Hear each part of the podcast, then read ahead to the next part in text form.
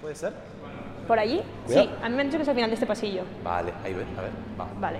Pues la verdad que me estoy poniendo un poco nerviosa, ¿eh? ¿Sí? A ver, si te soy sincero, yo me costó dormir un poco porque lo sigo en Twitter y es o sea, un crack en este tema. Y tener la posibilidad de entrevistarlo, la verdad que, bueno, para mí es un privilegio. Ya, yo fíjate que no estoy tan puesta en el tema y le había visto también en la tele, en entrevistas y que hayamos conseguido hablar con él, Ah, sí, sí, un lujo. increíble, la verdad que sí. Tengo que preguntarte porque me hago lío todo el rato y no quiero meter la pata ahí ver, dentro. No me asustes. ¿eh? No, no, ¿genética o genómica? Porque Ah, me un bueno. todo el rato. ¿eh? Vale, vale, bueno, venía por ahí. La genética, digamos que vendría a ser como el estudio de los genes, básicamente, de la herencia biológica que tenemos de nuestros antepasados. Y la genómica viene a ser un concepto un poco más global que incluye al conjunto de genes, a cómo se interrelacionan y por ahí pensar en hasta cómo se pueden editar, entre otras cosas. ¿Se aclaró un poco? A ver, es que es un poco difuso, ¿eh? Bueno, a ver, tampoco tanto. Te diría que te quedes con dos conceptos. La genética son los genes y la genómica es el genoma o el ADN completo. Vale, yo creo que con eso me quedo. Genética, genes y genómica, genoma, ¿no? Ya estás para Montoliu o cualquier genetista o experto en biología molecular. Nada, a ver si es verdad. El aula 105, la 106. Sí, 100, 107 La es. 107, va. Sí, ahí. Vamos. Venga, vamos. Genera, el presente de la medicina del futuro. Un podcast de la biotecnológica Amgen con Belu Jiménez y Julián Gersetti.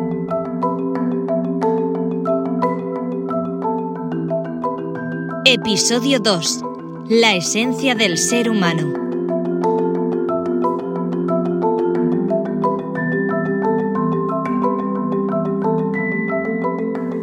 Las personas compartimos el 99,9% de nuestro genoma.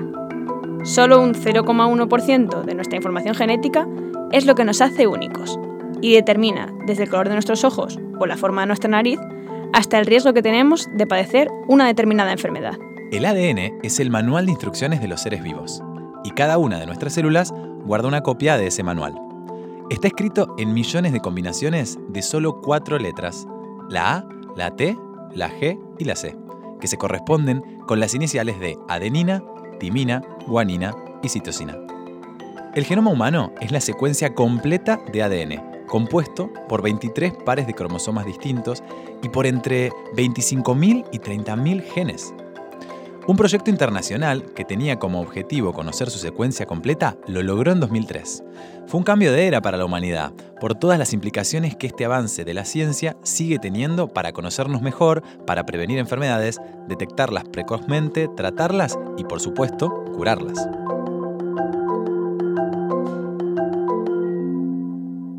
En este episodio hablaremos de genes, del presente de la investigación genética y de las puertas que nos abre.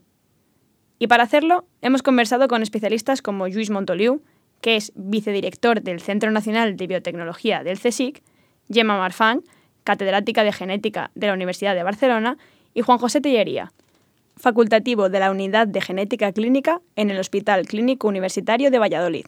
Vamos a aprender de todos ellos, pero también te vamos a proponer algún juego y recrear algún momento de la historia que nos ayude a comprender cómo hemos llegado hasta aquí. Pero lo primero de todo es entender qué es el ADN y qué información guardan nuestros genes, como nos explicó la doctora Marfan. El ADN en el fondo contiene toda la información genética que nos constituye. Claro, es fácil pensar en el color del pelo y los ojos, por ejemplo, aunque hay muchos genes detrás de ello, pero que es más fácil pensar en ello porque es algo que vemos. Entonces, pero igual que vemos estos, vemos la altura, o vemos, por ejemplo, la constitución ósea, hay gente que es muy delgadita, hay gente que no, eh, o vemos, por ejemplo, la forma de los labios, de la nariz, o sea, que es algo que vemos. Pero además de esto que vemos físico, hay otras cosas que están internas. Por ejemplo, si nuestro hígado es capaz de procesar ciertos eh, alimentos o ciertas drogas que estamos tomando de una manera o de otra. Si, por ejemplo, nuestro corazón va a ir más rápido o más lento en determinadas situaciones, cómo vas a responder hormonalmente. Eh, todas estas cosas que quizá no vemos pero también nos conforman, también están codificadas en nuestro ADN. Otra de las aplicaciones ya inmediatas de, de, los, de la genómica y la genética y la genómica ahora mismo es el conocimiento de las bases genéticas de la respuesta a los fármacos. Es decir, todos eh, sabemos que eh, individuos con aparentemente la misma enfermedad, pues unos responden mejor a un fármaco, otros a otro, unos precisan una dosis, otros precisan una dosis más alta o más baja respecto a la de referencia. En algunos se producen efectos adversos, en otros no. Y hoy sabemos perfectamente que esto es en gran medida causado por variantes genéticas, porque todos somos extraordinariamente diferentes. Así nos lo demostró, por ejemplo, la COVID-19 por qué distintas personas afectadas con el mismo virus desarrollaban la enfermedad con síntomas más o menos graves y respondían de forma diferente a los tratamientos? La diferencia fundamentalmente no era el virus, la diferencia era el huésped, porque una enfermedad infecciosa no es consecuencia solo de la acción del virus, de hecho no lo es. La enfermedad infecciosa, la enfermedad es consecuencia de la interacción entre el virus y el huésped. Y es el huésped el que es extraordinariamente variado, no el virus. El virus no, no, no era tan diferente el de unos y el de otros. Sin embargo, unos individuos estaban muy mal y otros estaban muy bien o no tenían nada.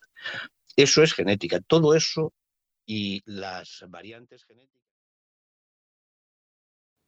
Pero no basta con conocer cómo está compuesto el genoma, que son varios millones de estas cuatro letras de las que ya hemos hablado, ordenadas a su vez en millones de combinaciones y formando pares de bases, como se le llama, la adenina siempre con la timina y la citosina siempre con la guanina.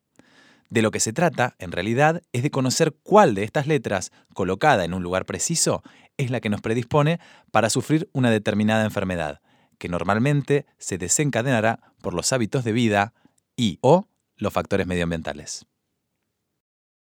Variantes que son frecuentes en la población, pero que están eh, eh, digamos que condicionan la susceptibilidad a padecer una determinada enfermedad. Y estamos hablando de enfermedades muy comunes, como puede ser la celíaca, la diabetes, tanto tipo 1 como tipo 2, la hipertensión, enfermedades cardiovasculares o trastornos psiquiátricos. Estas son las enfermedades que llamamos poligénicas, en las que hay una predisposición o susceptibilidad sustentada sobre eh, muchas variantes genéticas y que además están condicionadas también por desencadenantes muchas veces medioambientales. Esa, es, eh, esa es la parte tal vez menos conocida, pero más interesante ahora mismo en lo que se está trabajando ahora, precisamente porque estamos hablando de enfermedades muy, muy comunes.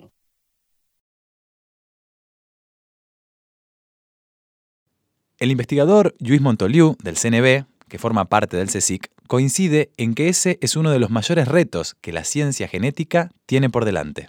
A veces la gente piensa, pero caramba, pero si ya sabemos secuenciar el genoma, esto sería como leer y ver dónde está el fallo. Mira, aquí hay una C, ya está, ¿no? Pero es que no hay una C, hay tres millones de Cs que están en un sitio equivocado, ¿no? Y saber cuál de ellas es la causante de la enfermedad es donde ahora estamos, digamos, atrapados y donde a veces se retrasa, ¿no? O sea, hay personas, hay familias que en un par de semanas, en un mes, somos capaces de saber cuál es la causa genética de su alteración. Hay personas que llevamos 10 años aplicando diferentes métodos y no los encontramos. Oye, Julián, es que estoy aquí mirando mis notas. Que me las tienes que pasar, por cierto. Son un tesoro esas notas. Pero seguro vos te lo apuntás todo, ¿no? bueno, claro, como, como buena periodista. Pero mira, es que tengo por aquí subrayado lo que nos contó Luis Montoliu. A ver, eh, esto, que solo el 2% del genoma humano corresponde a nuestros genes. ¿Qué pasa entonces con el resto? Yo creo que esto habría que explicarlo, ¿no? A ver, bueno, no es fácil, pero lo puedo intentar. Resulta que el 98% restante no codifica exactamente los genes. De hecho, se le llama genoma no codificante, o como a mí me gusta llamarle, la materia oscura del genoma. Uy, materia oscura. Suena como muy misterioso, ¿no? Entonces, ¿para qué sirve? Bueno, explicado de una forma más simple, para encender o apagar los genes que nos interesan. Son algo así como interruptores moleculares. Si nosotros mutamos alguno de estos interruptores, puede ser las consecuencias tan importantes como que la mutación afecte directamente al propio gen. Pero claro, buscar mutaciones en un 2% del genoma es relativamente, entre comillas, sencillo. Buscar mutaciones en el 98% restante, que además y ahora esta, esta es otra pieza de información que os añado, está plagado de repeticiones de la misma letra GAA, GAA, GAA. El 80% de las enfermedades raras, es decir, aquellas que afectan a 5 personas de cada 10.000, tienen un origen genético. Descubrir de dónde provienen y curarlas es algo muy complejo si atendemos a lo que nos contaba Luis Montoliu, dedicado desde hace años al estudio del albinismo, una condición genética que afecta gravemente a la calidad de vida diagnosticamos genéticamente la causa del albinismo en muchas personas, en muchas familias en España, y hay algunas mutaciones que nos parecen interesantes, y esa mutación, utilizando las técnicas CRISPR, se la incorporamos al mismo gen que tiene el ratón ratones y humanos tenemos prácticamente los mismos genes. Por lo tanto, el mismo gen que está afectado en esa persona que tiene albinismo, se lo traslado al ratón. Y ese ratón pasa a tener la mutación de esa persona, ese ratón pasa a ser el avatar de esa persona. Con lo cual me permite hacerle preguntas al ratón que no puede hacerle la persona. Yo no puedo hacer experimentos, no es éticamente aceptable hacer experimentos con esa persona, pero sí que puedo hacerlo con el ratón que lleva esa misma mutación. Y puedo preguntarle si si te hago este tratamiento voy a conseguir una mejora en la visión o voy a conseguir una mejora en la pigmentación. Por lo tanto, diagnóstico es uno de los primeros pilares. Y el segundo pilar es, una vez sabemos qué es lo que pasa, pues qué es lo que podemos hacer para mejorar la calidad de vida. En el mejor de los casos, curar esa enfermedad, sino aliviar algunos o todos o la mayoría de los síntomas. Genera el presente de la medicina del futuro. Vamos a parar aquí un momento. Esperamos que te haya quedado clara la importancia de conocer la secuencia del genoma humano. Pero por si quedan dudas, veamos las cifras que muestran la apuesta que el mundo avanzado hizo para que este descubrimiento fuera una realidad. A ver, Belu, seguro que también las tenés en tu libreta. Pues, a ver... Mira, sí, aquí. El proyecto del genoma humano arrancó en 1990 y costó 3.000 millones de dólares. Sí, sí, no se me ha colado ningún cero nada más y nada menos que 3.000 millones, e involucró a 20 centros de investigación de 6 países diferentes. Se dieron un plazo de 15 años, pero consiguieron terminar dos años antes.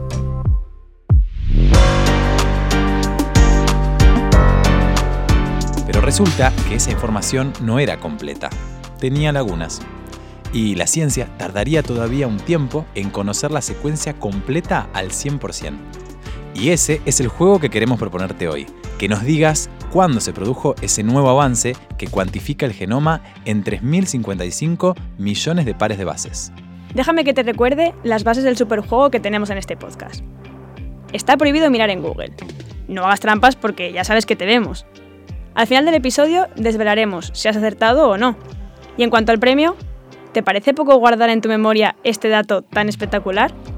O bueno, si eres de los que no tiene muy buena memoria, pues puedes apuntarlo, que es lo que hago yo. Y ahora la pregunta.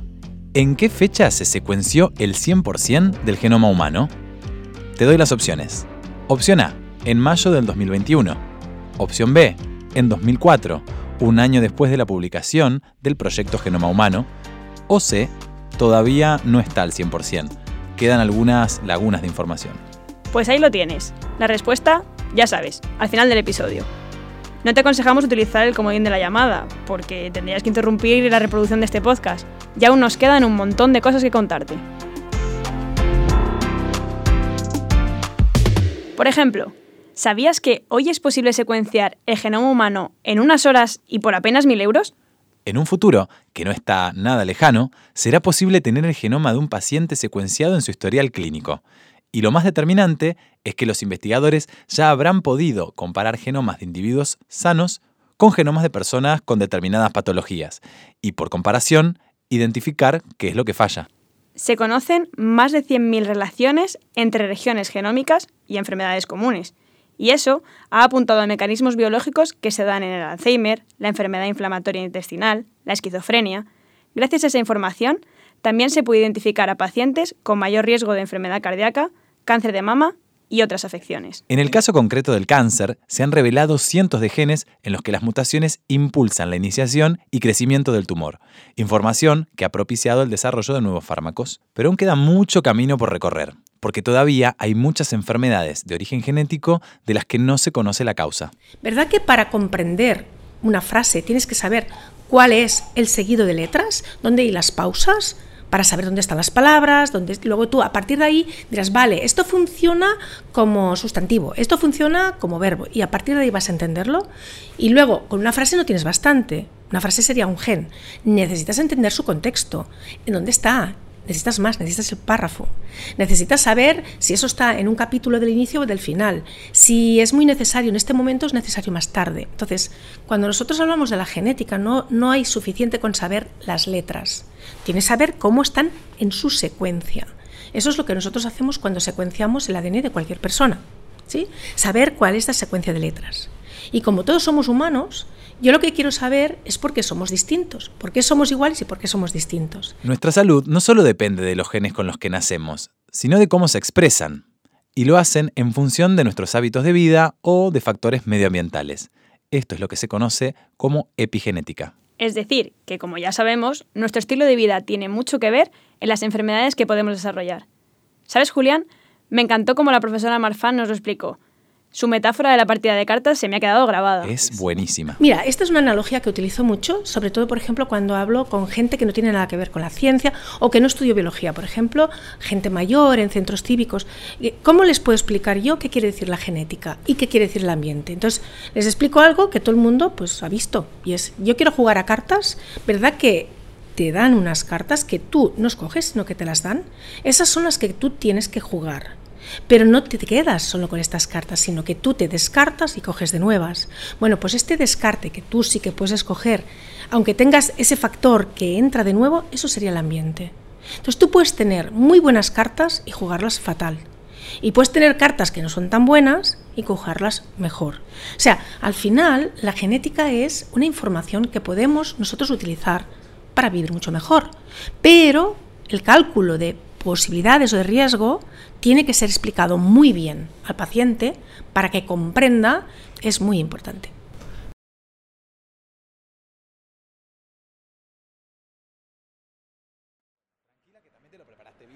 Ah, es verdad que le hemos mirado, la llevamos preparada. De hecho, anoche estuve ahí eh, ultimando detalles para llevarlo todo La perfecto. periodista siempre al frente. No, no, que va, que va.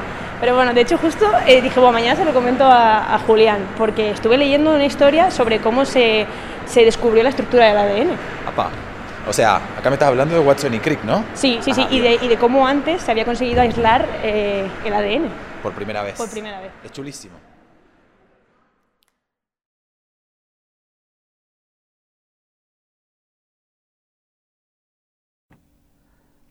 Doctor Hoppeseiler, me gustaría comentarle algo que he descubierto y que creo que podría... Misher, ¿un nuevo descubrimiento? Desde luego está usted aprovechando el tiempo que pasa en este laboratorio. ¿De qué se trata esta vez? Veamos. Lo cierto es que me gustaría que lo viera al microscopio. Vamos allá. No voy a desperdiciar la oportunidad de adentrarme en la curiosidad de un alumno aventajado, pero vaya contándome. ¿De qué se trata?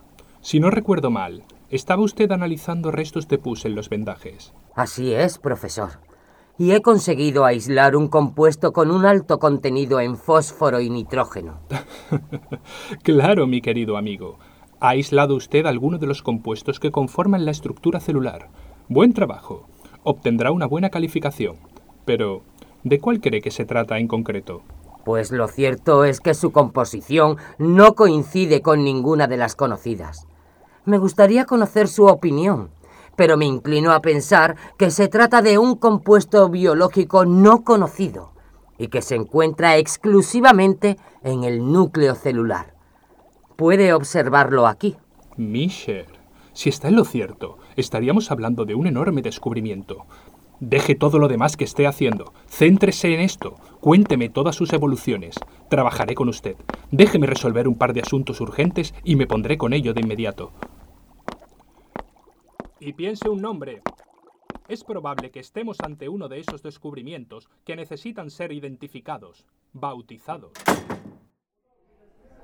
Nucleína, creo que la llamó. Y lo que descubrió es lo que hoy conocemos como los ácidos nucleicos, el ADN o el ARN. Claro, porque lo que descubrieron Watson y Crick es su estructura física, ¿no es eso? En concreto lo que descubrieron fue la estructura de doble hélice del ADN. El ADN básicamente consiste en dos cadenas que se van enrollando una alrededor de la otra como formando una escalera de caracol. Podemos decir que, por ejemplo, en cada peldaño de esa escalera hay una de estas azúcares que se une a una de las cuatro bases nitrogenadas. Ah, esas son las letras, ¿no? Exacto, la A de adenina, la C de citosina, la G de guanina y la T de timina. Y esas secuencias de millones de combinaciones de esas cuatro letras conforman la información para sintetizar a las células. Y son, por lo tanto, las instrucciones de la vida. ¡Wow! Imagínate entonces lo que tuvo que ser para ellos, ¿no? Bueno, y para la primera persona que lo vio, la química Rosalind Franklin, que trabajaba con los mismísimos Watson y Crick y tomó la famosa foto 51 en la que se veía por primera vez esta estructura, en 1952. Buah, conociéndote, seguro que tienes una camiseta con esa foto, ¿no? la verdad que no lo había pensado, pero es buena idea. ¿Cuándo es tu cumple? Que yo te la regalo. Genera, el presente de la medicina del futuro.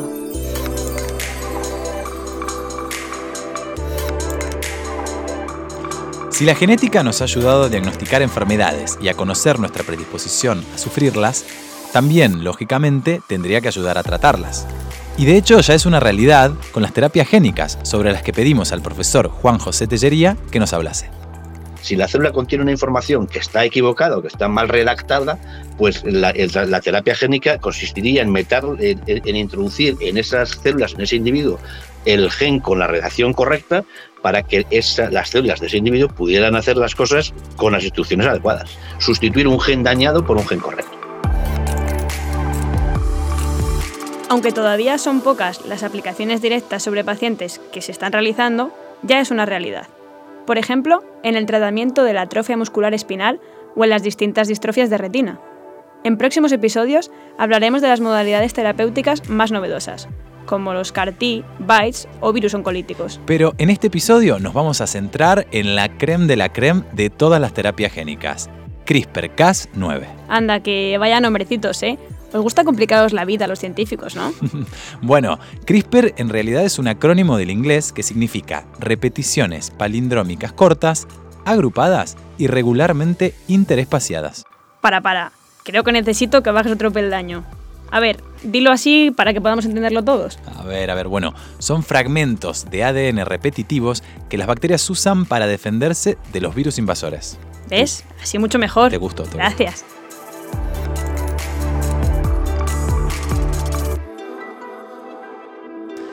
Bueno, Belu, ¿y sabías que, por cierto, un avance de tanta magnitud como el CRISPR-Cas9 tiene denominación de origen española? ¿Ah, sí? ¿Y eso? Bueno, resulta que Francisco Juan Mojica, microbiólogo de la Universidad de Alicante, se preguntó cómo era posible que las arqueas, que en realidad son unos microorganismos que le dan ese color rojo a las salinas, pudieran vivir en condiciones de salinidad extremas. Leyó el genoma de estas bacterias y se encontró con unas secuencias que se repetían muchas veces y que estaban intercaladas por otras secuencias muy distintas. Pensó entonces que tendría que haber una razón para que microorganismos que llevan en la Tierra miles de millones de años mantuviesen ese patrón. Y él dio con ese momento eureka, ¿no? que decimos los científicos, ¿no? que en la mejor de los, mejor de los casos a lo largo de la vida científica tienes uno o ninguno de momentos eurecas. ¿no? Él tuvo su momento eureka y fue en verano de 2003. Él se dio cuenta que eso que había entre las repeticiones, la gente contaba las repeticiones y decía, pues esta bacteria tiene 33 y esta tiene 45, ¿no? Cuando esto ocurría, la bacteria que tenía un fragmento de un determinado virus era resistente a ese virus. Por lo tanto, no podía ser infectada. Con lo cual, de un plumazo había descubierto un sistema de defensa, un sistema inmunitario de las bacterias y además un sistema de base genética que es distinto del que tenemos nosotros. ¿no?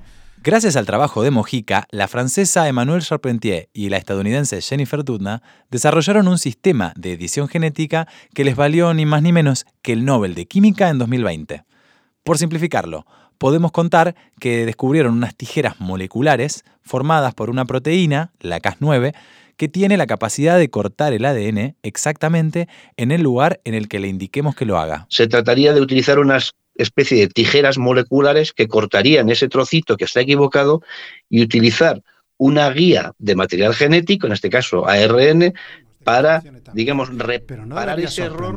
Yo le digo a mis estudiantes, pensad que estáis utilizando una herramienta que la evolución ha pulido durante 3.500 millones de años, por lo cual lo que nos llega a nosotros es un diamante súper pulido, es una joya. Entonces, está formada por dos partes una, proteína que corta el ADN, unas tijeras, pero no corta en cualquier sitio, sino que está unida a una pequeña molécula de ARN, una pequeña molécula de ARN que es complementaria a una de las dos cadenas del ADN. Actualmente hay más de 70 ensayos clínicos en marcha en todo el mundo en los que se utiliza CRISPR-Cas9, la técnica basada en las investigaciones del profesor Mójica. Sobre todo se aplica para enfermedades hematológicas en las que se pueden extraer células del paciente y ser modificadas fuera del cuerpo, antes de volver a inyectarlas, aunque todavía no hay ninguna terapia aprobada. Y la revolución del CRISPR-Cas9 no ha hecho nada más que empezar, porque sus posibilidades parecen infinitas. Es solo el punto de partida para otras herramientas de edición genética, como los llamados editores de base, descubiertos por David Liu del Broad Institute del MIT y Harvard.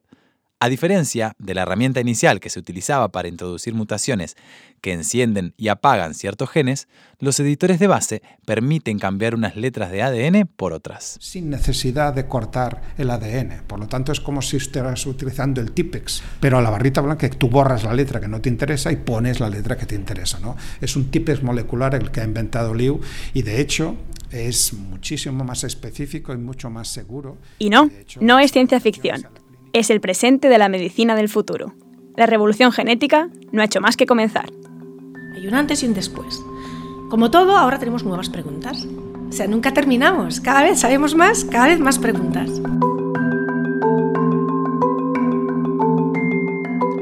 Qué pena, ese era un bonito final para este episodio. Épico, esperanzador. Perdón por quitarle la emoción, pero es que nos habíamos comprometido a contarles la solución del superjuego. Os habíamos preguntado, ¿En qué fecha se secuenció el 100% del genoma humano? Y las opciones eran opción A, en mayo de 2021, opción B, en 2004, un año después de la publicación del proyecto Genoma Humano, o C, que todavía no se ha hecho, porque quedan algunas lagunas de información. Pues la respuesta es que ocurrió en mayo de 2021, gracias a un proyecto del consorcio Telómero a Telómero que consiguió aportar información sobre 200 nuevos millones de pares de bases. Y qué buen premio el que te llevas. Lo bien que vas a quedar cuando expliques esto de la secuenciación del genoma humano. Gracias por escucharnos. Ah, y por cierto, por si quieres escucharla, te dejamos la entrevista completa con Gemma Marfan en nuestro canal. La tienes disponible como contenido adicional. Listo, hasta el próximo episodio.